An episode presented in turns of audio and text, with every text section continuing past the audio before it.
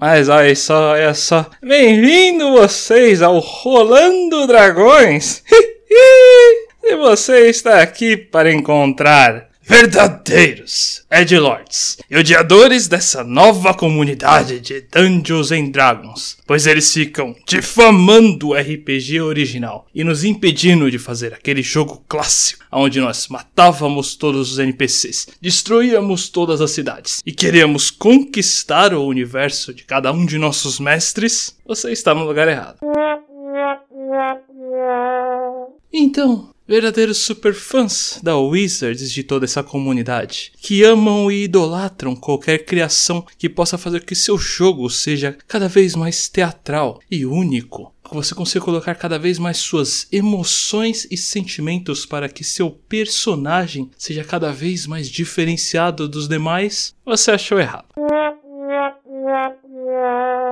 Mas se está aqui para ver pessoas que amam D&D a quinta edição e, e, e realmente tentam melhorar não apenas as nossas mesas, mas as mesas de toda a comunidade. Mas olha só, realmente de toda a comunidade de Dungeons and Dragons. Agora sim você está no lugar certo! E hoje nós temos aqui realmente uns candidatos muito especiais, não é mesmo? Um lado aqui, nós temos o, esse garoto aqui, esse garoto aqui muito carismático que está fazendo essa bela voz, e seria o Ivar. Do outro lado aqui, nós temos, mas olha só, olha só, nós temos aqui o criador de monstros, não é mesmo? Esse rapaz aqui que normalmente acaba fazendo algumas tarrasques, outros tipos de bestas. Esse seria o Vondrel e o Douglas e hoje iremos fazer aqui um, uma coisa bem diferente pelo que vocês estão notando, não é mesmo? Mas eu peço para vocês que não se esqueçam de seguir cada vez mais a gente aqui. Nós temos tanto o Facebook, o Instagram, aquele Twitter e também não se esqueçam de fazer o negócio manjado que todos conhecem. Mas olha só como se não bastasse, nós também temos aquele site roxo inominável. Lá nós fazemos aquelas, aquelas lives, não é mesmo? Lombardi, lives lá toda sábado às quatro e meia da tarde. Não se esqueça de dar uma olhada. E logo depois tem Lagoa Azul. Então, caso não tenha ficado óbvio aqui, nós teremos o nosso show do milhão especial aqui com perguntas e respostas. Cinco perguntas para o mestre, que todo mestre deve, deve saber responder praticamente a qualquer momento. Então, vamos lá ver quais tipos de questões nós temos aqui, quais as respostas que vocês mesmos têm e como realmente isso pode ficar tão mais engraçado do que vocês imaginam.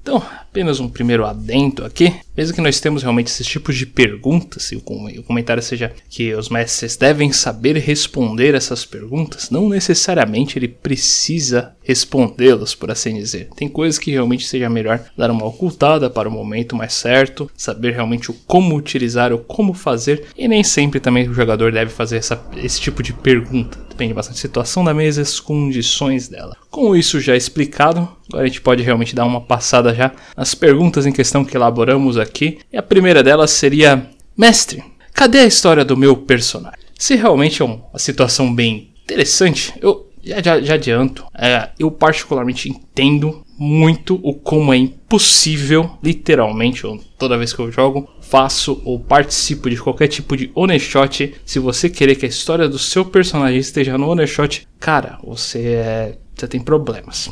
Tipo, é um one shot, não dá. Só não dá para ter história de ninguém no one shot. Porque tem que ser tudo mais rápido, direto, dinâmico, joga pra frente. Você que tem que pegar a história do seu personagem, já saber mais ou menos como é que são as interações dele, com as interações dele, agir conforme a situação ali do, da, da trama que você está. E 90% dos one shot de D&D é mais realmente pu é, pura batalha e porradaria, então faz sentido não ter a história. Porém, você, nós, como mestres, nós independentemente de como seria se é uma sessão muito longa, muito árdua, e o jogador fez aquela história, fez o enredo, o mestre realmente não se propor nem ao menos tentar realmente elaborar uma maneira de encaixar a história desse jogador, do personagem em si, no universo, faz com que o personagem vá ser tratado e acabe realmente agindo como se fosse um, utilizar, de Iver em termos de anime, olha só, um personagem de Isekai, aquele personagem que literalmente caiu no universo realmente do nada ali e as interações dele não agem corretamente com o mundo porque ele não está encaixado, não está engajado naquele universo, porque a história dele não está lá. Isso realmente dá uma sensação meio estranha, esquisita,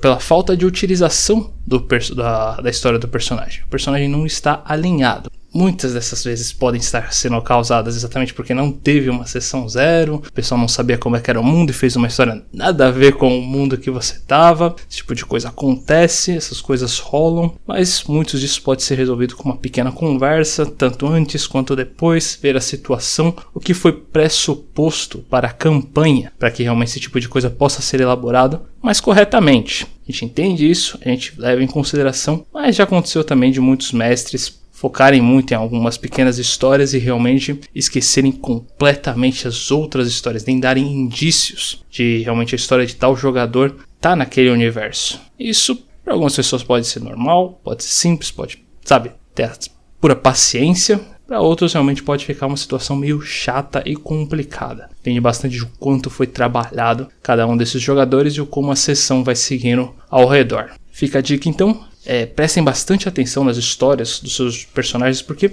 muitas vezes, não, eu tenho certeza disso, é, que auxiliam realmente no seu universo ficar cada vez mais expandido e melhor, realmente, não apenas para os jogadores, mas principalmente para você que está criando esse mundo. É realmente sempre uma coisa bem interessante você imaginar o como dá para utilizar e encaixar a história do personagem naquele universo já aconteceu comigo também, de ter histórias realmente muito espalhafatosas, assim, que eu não conseguiria chegar na sessão. E eu fui sincero, de verdade, fui sincero com o Ricardo, eu me lembro, jogador da minha mesa do Fandelver, que a história dele realmente não é que a história era ruim, muito pelo contrário, era uma boa história, era um bom enredo, mas para o pessoal conseguir engajar no, na história dele seria realmente de um high tier, eu diria. Então, literalmente não, não estava nos planos iniciais. Eu fui bem sincero com ele, olha, eu vou tentar, eu vou realmente me esforçar para encaixar sua história, ter um enredo nela e trabalhar realmente esse contexto, mas eu já adianto que vão ser bem pequenas as ações iniciais, por assim dizer, vão ser os mínimos detalhes. Você vai ter que prestar muita atenção para conseguir puxar. E quando realmente sua história começar a aparecer, vai ser realmente bem nos, lá para level 6, 7, que aí eu conseguir começar a começar a encaixar coisas nesse naipe da sua história, do seu enredo. Então, muitas vezes realmente precisa ser essa ter essa conversa bem franca realmente de como a história do personagem está engajada e como você vai tentar realmente dar uma encaixada nisso. Então, eu já fui extremamente sincero falando para ele que eu acho pouco provável que o pessoal vai entrar nessa sua, nesse seu enredo. Se entrarem, maravilha, perfeito, todo mundo fica feliz. Mas acho difícil. Até como, como a vez já acabou, realmente não, não foi. Até posso dar um comentário aqui na última sessão que eu tive. Inclusive, a, a criatura que acabou matando lá um dos personagens que foi aqui, tornou, acabou literalmente com a sessão, era exatamente uma coisa que o, o André me auxiliou realmente para fazer com base na história dele. Porque falei da ideia do Isekai e tecnicamente o personagem dele é um Isekai, era como se fosse um, um android do tipo, né? Algo mais mecânico e mecano, que veio realmente de, um, de uma outra dimensão, apareceu ali no universo de Fandelver e é, tava, tava com uma certa amnésia tudo mais. Aí no caso eu coloquei lá um mecano na história então, e o, o pessoal realmente da guilda dos ladrões estavam tentando conseguir realmente mais peças desses para criar esse tipo de soldados. Isso tudo vem realmente desse, desse negócio, desse portal dimensional que ele acabou criando e causou essas infusões e problemas que está fazendo com que o cientista que eu tinha criado para essa história começasse realmente a tentar juntar essas peças e sair aumentando. Era como se fosse o, o irmão mais novo dele que estava ali, foi acabou matando realmente os jogadores. Dá para encaixar? Tem como. Nem sempre vai ficar tão redondinho quanto vocês querem, mas sempre tem que ter essa esforçada do mestre de eu tenho que tentar fazer isso ser possível. Eu, vamos lá, é, já né, não tem zoeira nenhuma aqui, acabou a zoeira. Papo sério, vamos falar sério. Mentira. Mas vamos lá, o que acontece então? O, quando a gente fala então de introduzir a história dos personagens, eu gosto muito, muito, eu acho que é fantástico. O Ivar já falou que enriquece o seu mundo, enriquece a sua sua dinâmica com o seu cenário, porque você é obrigado, eu me obrigo, pelo menos ninguém é obrigado a nada, mas eu me obrigo a tentar encaixar as histórias dos personagens o melhor que eu posso, né? É, o, tava até conversando aqui um pouco com o Ivar antes, que era sobre, então, o Admirável Mundo Velho. Né? O Admirável Mundo Velho é um cenário, então, que é, a minha proposta foi: vocês farão as histórias de vocês e eu colocaria essas histórias no front de tudo. A história de vocês é a história principal para vocês. Terão outras histórias? Terão. Mas, tipo assim, até os vilões que estão surgindo, as coisas mais fortes do, do mundo que estão surgindo, são referentes às histórias deles. Algumas delas, eles não fazem a menor ideia, né? Há um tempinho atrás teve, sem spoiler aqui, tá? Um tempinho atrás teve uma explosão numa cidade próximo da onde eles estão. Que foi tipo, ah, aconteceu. Mas eu acho que todo mundo no meta, né, na atrás da cabeça deles, fala: isso aqui tem a ver com alguma coisa que a gente fez no nosso background. Agora, quem foi o culpado a gente não sabe ainda. E para quem pensou desse jeito, tá extremamente correto. Então é o seguinte, para quando a gente fala sobre colocar histórias dentro do mundo, eu sou mega a favor. Mega, mega a favor. Mas, ao contrário do Ivor, eu também tenho alguns pontos aí que eu falo, ah, não. É, exemplo aí que está acontecendo no momento, né? que é o Curse of Strahd. No Curse of Strahd, no chamado do Curse of Strahd, e até mesmo em outros momentos, eu falei, gente, a história de vocês eu lerei, darei uma olhada para ver se é legal, para ver se não é. Mas não esperem de forma alguma que essa história será inserida no mundo. Porque o Ravenloft, desculpa, o Curse of Strahd, ele acontece num Dread Domain, que é uma outra dimensão maligna do mal que está ali perto do outro lado do cosmos o que você fez antes de entrar em Baróvia é simplesmente muito, muito pequeno, sabe? Então, a história a ser contada, a aventura a ser tida, melhor dizendo, é o que? É o escape de Baróvia. Ah, mas isso não é restringente para os jogadores? De certa forma, concordo que é. Ah, eu quero então contar essa história maravilhosa e eu tô tirando o background dos personagens. Não, porque isso tá desde a sessão zero, na verdade, na sessão menos um minha, que é a parte por escrito. Isso tá, foi bem, bem estabelecido desde sempre. Porque, então, a história deles, eu queria, então, engajar eles na história de Baróvia, sabe? Essa. E eu quero, a história é amedrontar eles, deixar eles possessos da vida com o Strade, com o mundo, sabe? Esse mundo dark, zoado, que vive batendo neles, que vive zoando eles. É isso. É isso que foi com o nosso contrato de jogo. E é foi isso que eles estão tendo, né? Porrada atrás de porrada, quem é amigo, quem é inimigo, quem não é. Então, isso aí, e vai ter história de alguém? Ah, raramente. Um dos jogadores está tendo bastante, na verdade, nem do seu passado, da sua etnia sendo explorada, e um pouco do seu passado. Então, fica bem interessante isso. São propostas de jogos diferentes. Então, você cobrar do mestre algo assim, eu não acho interessante, ao menos que o mestre tenha falado.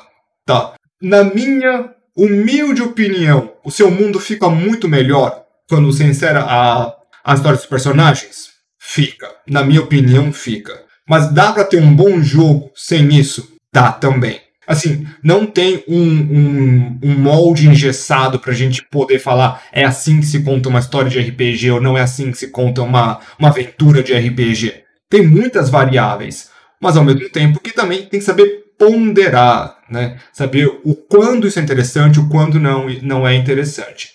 E assim, eu amo, amo. Olha, entre os personagens Paul, né, que eles têm Mind Flayer na história deles, eu coloquei deuses antigos, tem coisa para ganhar poder e virar dragão, tem escola de mago que eu quero levar pra, pra PQP porque eu odeio escola, eu odeio, eu odeio escolas, eu odeio magos. Pior que essa história do River. Mas, o, tem outras coisas. Então, eu vou colocando isso no meu mundo. E o mundo vai ficando cada vez mais fantástico. O Black é um Hexblade, então tem a parte da maldição que é bem, bem mais interessante. Bom, estamos aqui começando a nossa viagem como gloriosos aventureiros. E. rola a iniciativa. Como assim, mestre? Esse, esse lugar está totalmente aberto? Da onde esse monstro apareceu? Essa é uma outra situação realmente que pode acontecer. Essa até acho mais interessante realmente com o mestre tem uma resposta, sendo bem sincero. É uma demonstração melhor de criação de mundo. Essa situação de que o monstro simplesmente aparecer por aparecer é uma coisa que eu acho bem estranha, sabe? é incomum, não tenho muito o que dizer. Quando, quando os jogadores vão lá e realmente entram na dungeon, vai lá e querem explorar literalmente a montanha dos goblins, é conhecida como a montanha dos goblins. Você não querer encontrar goblins é uma coisa muito estúpida da sua parte. Porém, essas esses monstros aleatórios, lutas aleatórias que normalmente acabam acontecendo, isso até o próprio livro acaba realmente indicando a ser feito, fazer tantas rolagens e de tanto em tanto tempo ter uma batalha específica. Esse tipo de coisa é, realmente o próprio livro manda, mas eu particularmente não acho tão interessante essa aleatoriedade específica. Eu gosto de um mundo mais engajado e interessante, com criaturas particularmente mais poderosas também, aonde tem um do porquê essa criatura estar ali que literalmente o mestre preste pelo menos atenção na percepção passiva de cada um dos jogadores para analisar se temos chances de darem uma verificada se o vamos enxergar o monstro antes dele começar a atacar a gente, para a gente ter uma vantagem de uma certa distância. Eu falo isso literalmente como um jogador de Ranger da terceira edição. Me acontecia muito que a gente não utilizava o crit de batalha, na época não tínhamos nada para especificar esse tipo de coisa, e acontecia muito essas batalhas realmente aleatórias acontecerem e os monstros já estarem literalmente no nosso flanco, de flanquearem a gente, inclusive. 60%, 80% das batalhas foram literalmente batalhas que a gente já começava sendo flanqueados. E eu, como Ranger, estava numa. Ranger que utilizava arco, deixando bem claro, estava numa desvantagem colossal. Meu primeiro, muitas vezes até meu segundo turno, era só eu correndo e desengajando com os caras para eu poder começar minha batalha. Muitas vezes sacrificando meu lobo, sem poder fazer praticamente mais nada, porque eu tinha que estar mais longe para conseguir atirar direito. Então é o tipo de situação que pode ser desvantajosa para algumas pessoas. É claro que depende bastante de como a mesa funciona, como são os players, a forma de estratégia do jogo. Pode ser menos errado para outros, algumas pessoas podem até não se incomodar tanto, mas eu acho bem mais interessante que você saiba como é possível as estratégias dos monstros funcionarem. Vou até dar uma utilizada aqui. É, mini, mini, mini, mini, mini spoiler do Strade, que foi uma coisa que eu particularmente gostei bastante que o Douglas me pediu para fazer.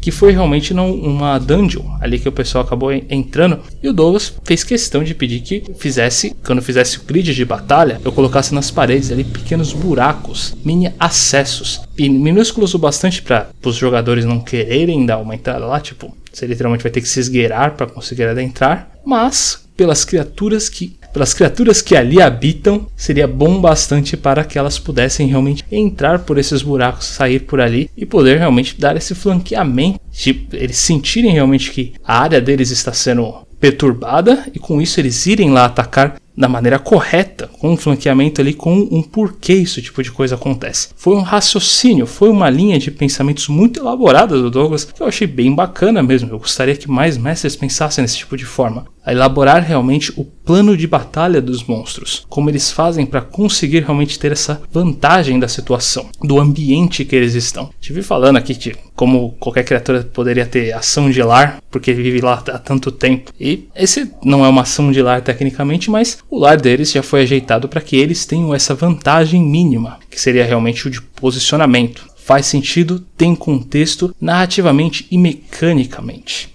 Eu acho isso espetacular, a utilização da forma como foi feita. E acho bem melhor do que o um monstro simplesmente ele apareceu e pulou na frente de vocês e literalmente vocês estão agora no máximo 15 feats do, do, da criatura. Complica bastante para algumas pessoas esse tipo de situação, então acho que deve ser levado em consideração o quanto você utiliza isso. Às vezes pode ser bom se for utilizado de vez em quando, essa situação surpresa, mas quando se repete muito pode ser uma coisa bem complicada ao longo, ao longo do processo. Além disso, a utilização de grid eu acabo dando uma boa recomendada.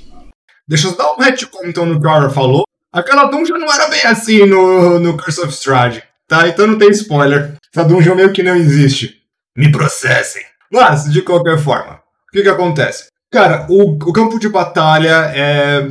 Eu não vou lembrar qual é o numeral, tá? Mas o campo de batalha é um dos fatores do qual Shun fala sobre quando na antiga arte da guerra. E, né, para quem sabe, para quem acompanha, Sun disse para mim são as minhas frases favoritas e ele é meu filósofo favorito. De qualquer forma, o campo de batalha ele é essencial para nós conseguirmos então entender uh, muita coisa. Não é somente uma questão de por, qual tipo de criatura habita ali, mas se a criatura não habita ali, por que, que ela está lá? Exemplo interessante da minha, uma das minhas histórias favoritas de. A, a, a, sem brincadeira, faz pouco tempo que aconteceu, mas se tornou para mim o meu grande exemplo para muita coisa. Que foi muito, muito legal. Que foi a Guerra dos Yuan Chis. Foi quando meus jogadores simplesmente dizimaram dezenas de Yuan Chis com pouquíssimas perdas e conseguiram então derrotar o boss. Foi fantástico, foi lindo. Foram tipo umas seis sessões, meu jogador simplesmente acabando com os inimigos devido à tática de batalha deles. Foi maravilhoso. Mas por que, que os Yuntis estavam lá? Não, eles não faziam parte daquela floresta. Na verdade, aquela era uma floresta de gnolls. Então, eles estavam lá porque eles estavam invadindo por causa que o Dark Lord, o Byron, queria que eles estivessem lá. Então, eles, já que não eram naturais daquele local, eles fizeram fortes, se armaram, deixaram patrulhas, fizeram um monte de coisa. Então, isso criou uma outra coisa. E eles tinham todo um sistema de, ah, sobe a bandeira, tal, ah, quando subir a bandeira é porque estão em perigo. Ah, quando sobe a bandeira, passa uns 10 minutos, 15 minutos e vem um bando de Yuan-Ti pra frente ali. Então, se for começar uma batalha de 2 um, ou estoura a bandeira, ou se subir a bandeira, mata os Yuan-Ti que tá, ali, tá lá e sai e sai correndo, porque duas batalhas em seguida a gente não vai aguentar o tranco. Assim, foi genial o que eles fizeram. Só que também teve essa coisa natural. Os jogadores estavam lá, né, os estudantes estavam lá de forma não natural, então eu tive que pensar como eles sobreviveriam lá de forma não natural. Né? É bem interessante você pensar nisso. Eu assim, eu dou toda. Quando você está invadindo uma dungeon, tá? Toda vantagem deve estar com o dono da dungeon. Sem brincadeira, porque é assim. Uh, fazer o quê? Uma coisa que muita gente Uh, ainda que no campo, assim, usa armadilha, esse tipo de coisa, eu não uso tanto. Então, eu não vou nem comentar sobre esse tipo de coisa. Mas eu, eu gosto de, além de tudo, né, eu gosto de, às vezes, dar umas desculpinhas interessantes. Teve um outro caso que, que aconteceu há pouco tempo, esse já não admirava o mundo velho, que foi, tinha uma grande, uma grande estátua na parede e...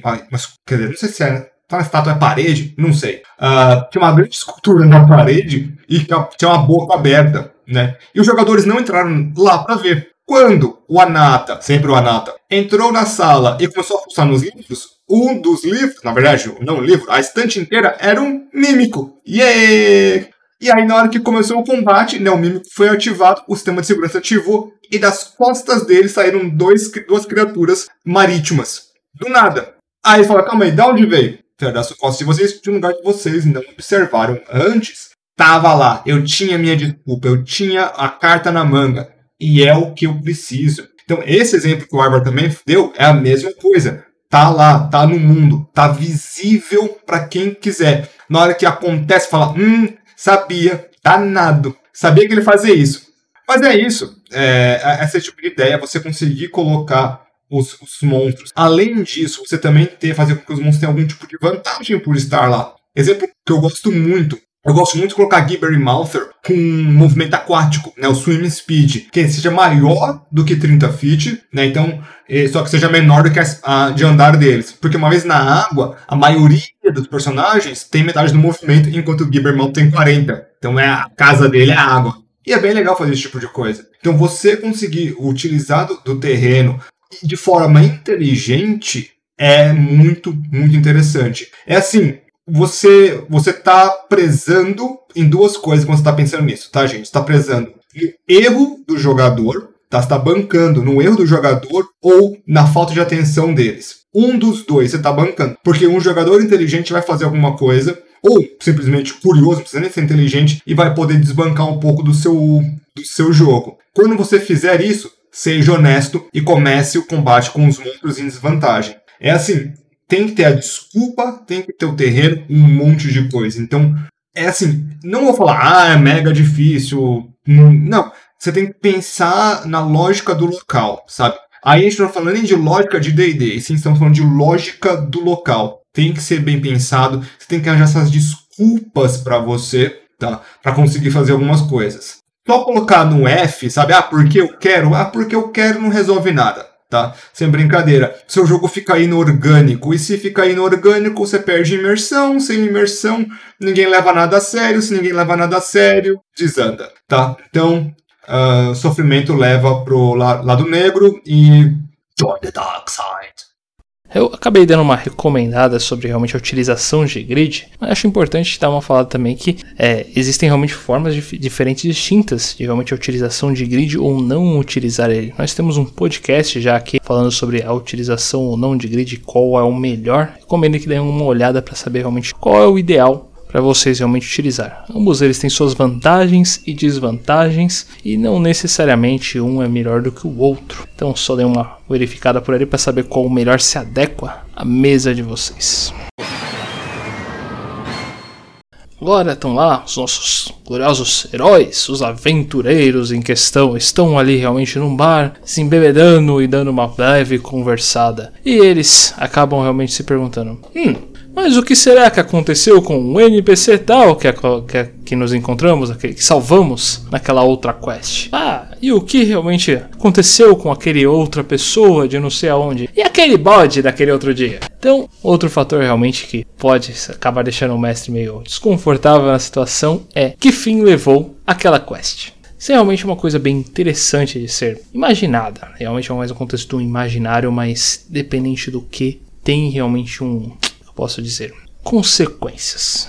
Essa é realmente a palavra mais ideal da situação. Afinal de contas, o que eu quero dizer com isso aqui não é tão interessante assim ter realmente apenas um amontoado de quests aleatórias, ser realmente você ter uma guilda de aventureiros ali, o pessoal só fazer parte da guilda e acabar realmente pegando a aventura do dia. E essas aventuras estão ali realmente só para eles conseguirem uma graninha e ficar por isso mesmo. Eu não acho, eu, eu Ivar, não acho isso tão interessante ou engajante realmente nem pro personagem, nem pra história do mundo como um todo. Eu gosto mesmo de consequências das coisas. Então, se tem essa história inicial, seja uma coisa bem boba do tipo, é, bomba não, que é bem problemática na verdade, né, para quem vive lá, mas vamos é, nos livrar dos goblins que estão realmente na montanha Goblin ali do norte. Quando a gente faz isso, o que acontece? O que mais acontece além de realmente a gente tá, tá literalmente tirando toda uma raça de um local, seja dizimando ela ou simplesmente expulsando ela. Independente de qual dessas opções que nós escolhermos, já tem uma diferença no acontecimento realmente do universo, como ele vai trabalhar. Porque se a gente expulsa, quer dizer que eles vão para algum lugar. Se eles vão para algum lugar, vão incomodar outras pessoas de outras formas. Pode demorar um pouquinho mais para eles se alinharem,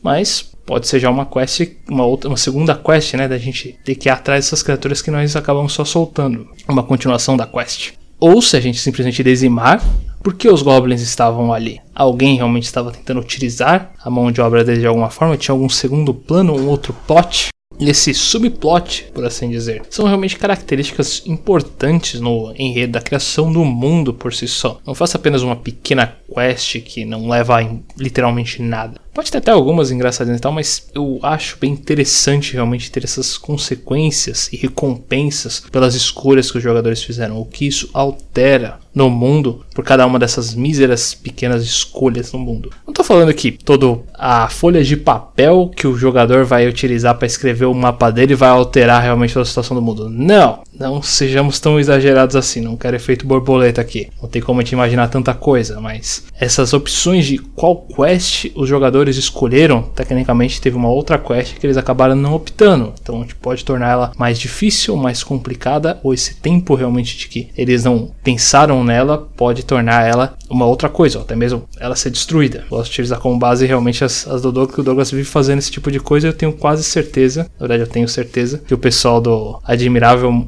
não, não foi no Admirável Mundo Velho, foi no Hard and Dark, tenho certeza que o pessoal acabou realmente por não acabar seguindo numa quest. Deixaram com que um ritual satanista continuasse ali numa cidade e matasse uma centena de crianças ali da pequena cidade. Então, e apesar de não terem visto diretamente o, a, os problemas que isso causou como um todo, esse teve suas próprias consequências ali na situação como um todo da cidade não foi na memória, acho que o Douglas até chegou a comentar comigo que por causa disso, daí o, pela preocupação dos, dos pessoal da cidade, o preço das coisas deu uma subida considerável porque a mão de obra foi se ocupando cada vez mais tentando descobrir sozinho o que estava rolando. São pequenos detalhes, pequenas coisinhas assim que realmente é, deixam o seu mundo mais dinâmico, mais interessante, essas pequenas consequências. Não precisa jogar na cara dos jogadores elas. Até acho que fica ainda mais terrível você tentar fazer uma coisa dessa. Mas você pensar e analisar esse tipo de coisa é realmente um ótimo teste como mestre. Você analisar esse contexto realmente do mundo, como ele funciona, e deixa o mundo estupidamente mais dinâmico e você, como mestre, mais orgulhoso de como ele está funcionando. Eu sou, eu sou obrigado a dizer, você fica muito mais orgulhoso por ter pensado em cada um desses pequenos detalhezinhos e elaborado de uma maneira maquiavélica. Só quero deixar claro uma coisa.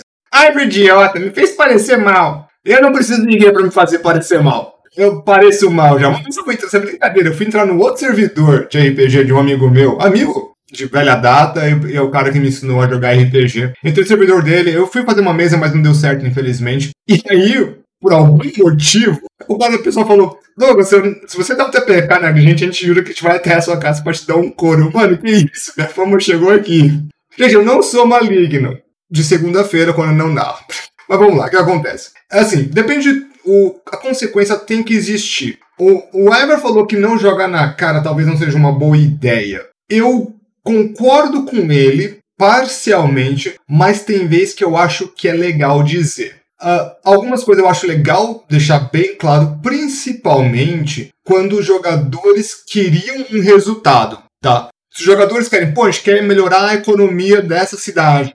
Pô, então é, tá tendo um problema ali que o pessoal do Lizard Folk tá, sei lá, batendo com a cabeça nos barcos ali e estão afundando os barcos. Pô, se a gente fizer isso, então a cidade vai melhorar a economia. Aí, tipo, depois que eles fazem, voltam depois de três meses pra cidade, a cidade sabe, pô, não, obrigado, tá todo mundo bem de vida, sei lá o quê. Porque isso traz uma recompensa para os jogadores. Então, na cara, não sempre, assim, eu entendi o lado do Ivan, mas eu quero deixar então que, às vezes, principalmente quando for benéfico para os jogadores, alguma coisa que eles estavam buscando por, eu acho legal. Viu? Não sou tão maligno assim. Voltando à programação normal, o que nós temos então? Cara, é assim, quando uma quest é, quando uma quest é completada, você precisa saber então é, qual é a repercussão disso no mundo e nos arredores do mundo. Não é somente a cutucada que deu, né? A, a guerra dos Yontis foi. Eh, por que, que aconteceu a guerra dos Yontis? Porque os Yontis eram fortes? Não, porque os jogadores não, não acabaram com eles antes. A culpa de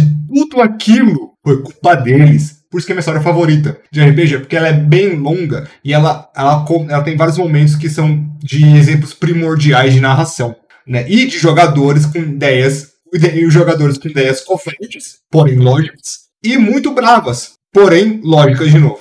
Eu sei que não porém depois disso, me processa. Vou só fazer, só fazer drama. Mas, de qualquer jeito. Então, você pensar nesse tipo de coisa vai deixar não só esse mundo mais orgânico, vivo, mas também vai fazer com que às vezes muitas coisas jogadores façam alguma coisa. Eu tento, eu tento sempre produzir um resultado positivo e um resultado negativo da mesma coisa. Sem brincadeira, toda quest para mim vai ter pelo menos um resultado positivo e um resultado negativo, porque isso deixa as coisas de forma balanceada. Então, o que, que a gente faz? Por exemplo, se você, se os jogadores foram lá e eliminaram os goblins, beleza. Situação positiva, os goblins não estão atacando mais a vila. Situação negativa, os goblins faziam parte de uma outra tribo de goblins que agora, que agora vão sentir falta daqueles goblins e vão pesquisar o que aconteceu. Olha só, que interessante. Não é só porque é monstro que é maligno significa que não tem união, né? Conforme aí você pode falar mentiras para todo mundo, mas dentro do seu grupo de amigos ou de colaboradores você não é um mentiroso. É por isso nós temos organizações criminosas. Para pra pensar nisso? Então, não é só porque é maligno significa que não tem amiguinhos. Tem amiguinhos. Todos malignos. Então, essa é a grande ideia para mim. Então, é assim que eu arranjo balanço na força. Eu devo falar isso, mas é assim que eu arranjo balanço na força. Porque para mim, os jogadores não. Eles criam o bem, mas querendo não, eles criam o bem na violência. Já, já para pra pensar nisso? Shun Tzu disse que a máxima da vitória é você ganhar sem lutar. Essa é a melhor saída possível, conforme o nosso maior general existente na face da Terra, na minha opinião, e não me contradigam. Então, como os jogadores resolvem algo na violência, geralmente, porque em questão de combate, geralmente, tô falando que é sempre, então por isso que eu gosto de gerar uma negativa e uma positiva. E ainda que não seja na base do combate, vai ser uma negativa e uma positiva porque é assim que eu tô acostumado. Então pensem não somente em locais, ou desculpa, em onde, mas por quê e como é que isso afeta o resto, né? É bem, é bem típico de nós vermos em uma coisa chamada Power Vacuum. O que é Power Vacuum? É uma ideia de se você tem um, grupo muito, muito grande de, de máfia. Vamos falar de máfia, que é um exemplo clássico dos filmes. E o mafioso chefe, o Dom, morre. Se o Dom morre e não tem ninguém que vai tomar ali o, o lugar de imediato que todo mundo aceita, todo mundo aceita, o que, é que acontece? cria um vácuo de poder. Esse vácuo power aí, que acontece, todo mundo vai querer então pular para a cadeira do dom. Então, se os jogadores conseguirem matar um desses, vamos chamar assim, dons, todo mundo vai começar a se, vai se. Eles vão entrar numa guerra por causa disso. Então, tem esse tipo de coisa que a gente precisa sempre pensar. E a, o mundo orgânico, ele vai se espalhando conforme a necessidade. Então, uma coisa que os jogadores fazem aqui é aquele efeito de dominó, vai caindo peça até o final do jogo. E assim, tem coisas que os jogadores ficam tipo, isso aqui foi culpa minha, isso aqui foi culpa minha, isso aqui também foi culpa minha. Opa, não, isso não foi culpa minha não. Peraí, deixa eu arrumar o cabelinho. Show me your motivation. Bom, então a pergunta seria: qual é a motivação do seu chefe? Qual a motivação do boss? O que faz ele ser essa criatura vil e maligna que está realmente tentando dominar o universo, dominar o mundo, destruir aquela cidade, ou até mesmo ser um pequeno capitalista que quer um amontoado de escravos? Seja lá qual for o boss da situação específica, no caso ali, realmente é algo muito importante que não vou falar que você tem que ter uma história toda elaborada sobre cada mísero arco de todos os boss. Não necessariamente. Acho legal quando tem, mas não necessariamente. Mas sim você ter a motivação desse chefe específico. Esse personagem importante que irá interagir mais diretamente com os jogadores. Porque quando ele é um boss, ele vai ter uma interação mais correta. Ele vai, ele vai ter argumentos, palavras, ele vai realmente conversar com os jogadores 70% das vezes. A métrica pode estar meio errada, mas é por aí. Então, em geral, ele, ele precisa realmente ter essa motivação do porquê ele faz esse tipo de coisa para você realmente engajar ele mais corretamente pelas condições em que estão. Ele é o vilão, ele é o grande chefe ali. E eu sou obrigado a dizer que eu, eu particularmente, quando acabo fazendo realmente um vilão, eu gosto de dar a opção de que pelo menos é possível ter um argumento narrativo para não ter uma batalha direta. Eu sempre dou essa oportunidade, por assim dizer. Claro que tudo tem limites, situações, situações, condições e tal. Não adianta você querer conversar com um cara depois você já destruiu a casa dele. Não faz sentido. Porém, realmente esse personagem, esse boss, o chefe especial, ele tem que ter os seus motivos do porquê ele está fazendo todas as suas situações para você como mestre, manter realmente o, a condição dele do porquê ele está analisando isso, até onde ele pode aceitar os argumentos dos jogadores ou como ele vai interagir pela resposta que os jogadores estão fazendo, a situação como um todo. Se a motivação dele for simplesmente eu quero uma vida mansa com dinheiro fácil, eu te dou 90% de chance que ele vai tentar, na verdade, fugir até ele estar tá numa situação certeza de vitória, por assim dizer, ou que realmente seja extremamente impossível dele de fugir, aí então ele começa a batalha. Entende? É, é esse tipo de interação dele, qual é o significado do, seus objetivos podem alterar muito a maneira como ele acaba realmente agindo ou reagindo pela situação. Também, de novo, já utilizamos bastante essa, essa palavra por aqui, mas é deixar o chefe mais dinâmico nesse caso. O seu universo ficar realmente mais interativo e interessante, ter diferenciações entre os personagens, pois você pensou exatamente quais são as condições da existência desse, desse personagem específico que faz ele agir dessa maneira motivação dos vilões é algo complicado, não tô brincando. É algo que simplesmente a gente vai ter, então, com. Tem que ponderar de várias formas. Né? Assim, infelizmente, ou felizmente, eu não sei, é difícil a gente falar disso, mas muitos dos nossos exemplos que nós temos no geral são bem rasos. Tá? Eu digo assim, dos, dos mais fortes assim, influências, principalmente quando a gente fala, vai, do mestre Tolkien, ou se não, George Lucas e outras coisas. O Sauron ele é mal porque ele foi corrompido. Darth Sidious é mal porque ele é maligno, sabe? Ele queria conquistar o Império para conquistar o Império. É meio raso em alguns casos, é bem bizarro isso, tá? Então, o que a gente tem aqui no geral é a motivação do vilão é fazer um vilão tridimensional, né, em três dimensões, com grandes motivações, pontos a serem exaltados, entre outras coisas, é uma das partes que eu realmente vejo sendo bem complexas na criação do seu mundo, Né? E assim, você conseguir colocar esse tipo de coisa, colocar um passado trágico no seu vilão ajuda. Colocar ele então como um, um herói na sua própria visão ajuda. A, ajudar aí ele colocando pontos nele que sejam menos vilanescos e sim que tenham um objetivo diferente também ajuda. É assim, não é algo que a gente vai conseguir criar do nada ou muito bem feito. É o vilão em si, o boss principal, tem que ter uma vida por ele próprio. É, a gente já fez vários podcasts sobre esse assunto. É, a gente falou várias vezes sobre ficha, como criar, como não criar, né, como criando seus vilões, etc. O que funciona, o que não funciona. E assim, vou ser bem sincero, mas bem sincero mesmo. Se a gente tá falando de D&D clássico, assim, o vilão clichê ele funciona. Sem brincadeira, o vilão clichêzão funciona. Dá uma motivação para ele, claro, não deixa só no, Léo, sabe? Fala que ele foi corrompido pelas forças dos nove infernos. Fala que ele foi, então, é, colocado ali pela, pela ideia geral. Ou que ele era um paladino e depois virou alguma coisa porque ele quis buscar poder para conseguir proteger o reino dele. Sim, essa é uma lore, essa, essa é uma história do Warcraft que eu acho bem legal, do Lich King. Bem, tem tudo isso. Uh, não conheço muito sobre Warcraft, conheço essa história. Uh, porque eu acho bem legal essa história. Me contaram essa história, então eu achei bem legal ela. Então tem isso. E colocar isso no seu mundo faz sentido. É assim, uh, você não. Uma coisa que vai ser interessante é você não vai também conseguir passar seus jogadores, a maioria deles pelo menos, pro lado negro da força. Eles podem até querer ir, mas isso é só para dar um pouco mais de substância pro seu, pro seu mundo, tá? É só um pouco aí mais de idealização geral do vilão. Porque o vilão, querendo ou não, ele é o antagonista, ele é aquele que se, se põe contra os, uh, uh, os, os personagens, os protagonistas. Então, ele tem que ser mal, vamos assim dizer, não mal, maligno, mas ele tem que ser mal para os jogadores. Então, ter algum tipo de discordância com eles, alguma coisa assim. A minha técnica, mais geral, assim, falando assim do, do vilão, da motivação dele, quando se trata de destruir os jogadores, é onde eu vejo que muita gente peca. O que, que acontece? Os jogadores estão lá, nível 1, 2, 3. Ah, destruíram uma coisinha aqui do vilão, uma coisinha ali, uma coisinha lá. O vilão não vai ligar, por assim dizer. Sabe, eu sei que eu sou o cara que colocou esse traje no nível 1 pessoal, mas é de dizer. Sabe, o vilão não vai ligar. Mesmo que ligue, fala, ah, deixa, deixa. Esse daqui daqui a pouco morre.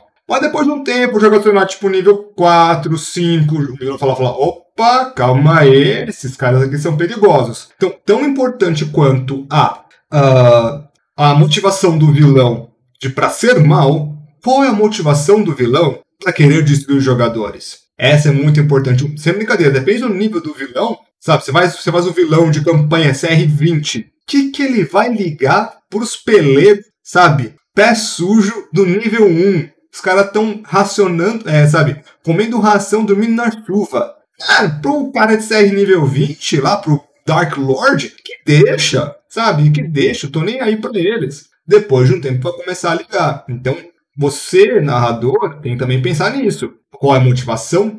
Por que ele quer, então, destruir os personagens? E essa é uma pergunta realmente que, de forma alguma, você realmente responde como mestre, mas eu acho estupidamente mais importante. Sabe, é uma coisa primordial para você ser um mestre, é você ter sempre essa resposta. Saber onde dói em cada um dos jogadores. Cara, a gente já falou assim, temos centenas de podcasts, vocês aí que já estão já seguindo já esses dois anos e um pouquinho que a gente tá aqui. Já conhece mais ou menos a tendência da gente aqui do Rolando Dragões, nossas mesas. A gente gosta realmente de fazer dificuldade. A gente acha D&D quinta edição até fácil demais. Então a gente gosta realmente de dificultar, complicar, deixar o negócio realmente desafiador.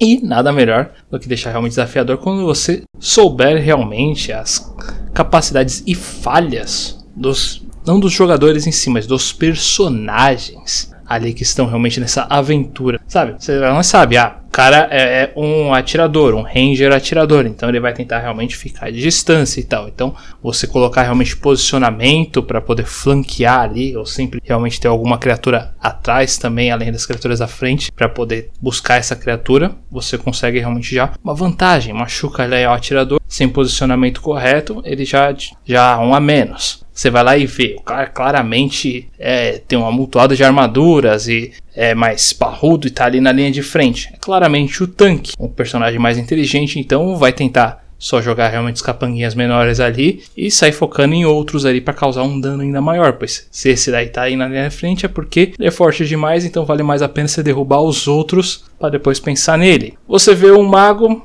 você joga uma bola de papel já dá dano suficiente para ele cair, mas isso não vem ao caso. O fator é que realmente você saber quais são os, essas falhas realmente nas estratégias dos jogadores, as táticas padrões que eles acabam utilizando, tentar realmente dar aquela cutucada ali para forçar realmente a ver que nem sempre essa tática funciona, você tentar realmente causar desafios extras e mais complicados para tornar realmente a batalha mais interessante. Claro, de novo, a palavra que foi mais utilizada aqui, tentar fazer isso tudo de uma maneira dinâmica e interessante no mundo, sabe? Se você tem um puta Lorde das Trevas ali, e como o Douglas estava comentando, os personagens já estão começando a ser uma pedra no sapato lá pelo level 4, ou até mesmo no level 3 mesmo, ele começa a colocar uns, uns pequenas criaturinhas ali para dar uma enxergada mais ou menos como é que são as táticas deles. Mas eles de vez em quando fazer, sei lá, um teste de, de percepção, né, para ver se eles conseguem enxergar essa criatura de vez em quando, sabe, pequenos morcegos, um, familiar específico, e com isso ele acaba se adaptando realmente às táticas padrões dos jogadores e começa a fazer estratégias, estratagemas mais interessantes para que realmente possa burlar as táticas padrões deles e quebrar essa maneira realmente que eles acabam utilizando. Isso eu acho uma forma bem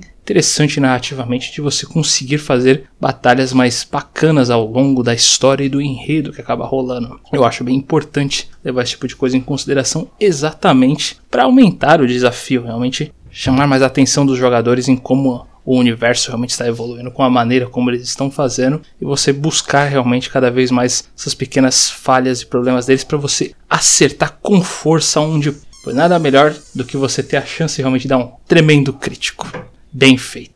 Guerra. A guerra nunca muda. Brincadeira, ela muda bastante, eu acho. Pode dizer. Confuso? Sim, é para ser confuso. Vamos lá, o que acontece? Uh, a ideia aqui é onde os jogadores vão sentir mais o dano, né? Onde é que os jogadores sentem mais? Principalmente quando a gente fala então aqui de combate. Como é que é um combate desafiador para cada um? E assim, eu eu vejo então o seguinte, eu não vejo uh, em alguns casos, tá? A gente vai ter que dar uma. Vai ter que dar zoom in e zoom out aqui, né? Então, ampliar e desampliar as coisas rapidinho aqui. Primeiro, eu vejo o, um time de RPG, né, principalmente quando a gente fala de D&D, como um. Eles são um.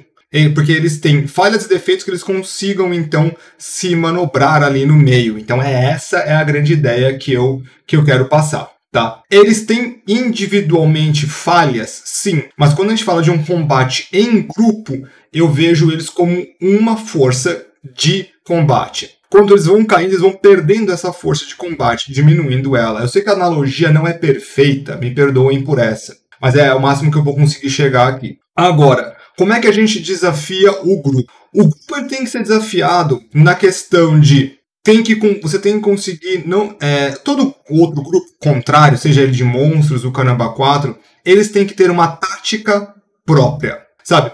A tática de cada, cada grupo de RPG, sem brincadeira, eu tô falando, não falando de formação, depende do, dos jogadores envolvidos, é um pensamento meta, depende dos jogadores envolvidos, qual os jogadores, como, qual classe eles estão usando, e dessas classes utilizadas, quais são as subclasses? Então, assim, tem tanta variável aqui que eu acho que chega a ser um número impossível de, de, de, de denominar. E como se você contar até 10, fica bem mais complicado. Aí o que, que acontece? Então, os seus jogadores, prestem atenção nisso, tá? Isso aí você não vai conseguir de primeira, independente se você conhece jogadores ou não, tá? Porque você, você vai precisar também das classes, subclasses e das outras variações que acontecem. Da personalidade do jogador, dos personagens eles criarão um modo de operação, tá? Às vezes, se você for um mestre bem mais experiente, você vai conseguir olhar pros, pros personagens e falar: Ah, eu acho que o modo de operação deles será X, Y, Z.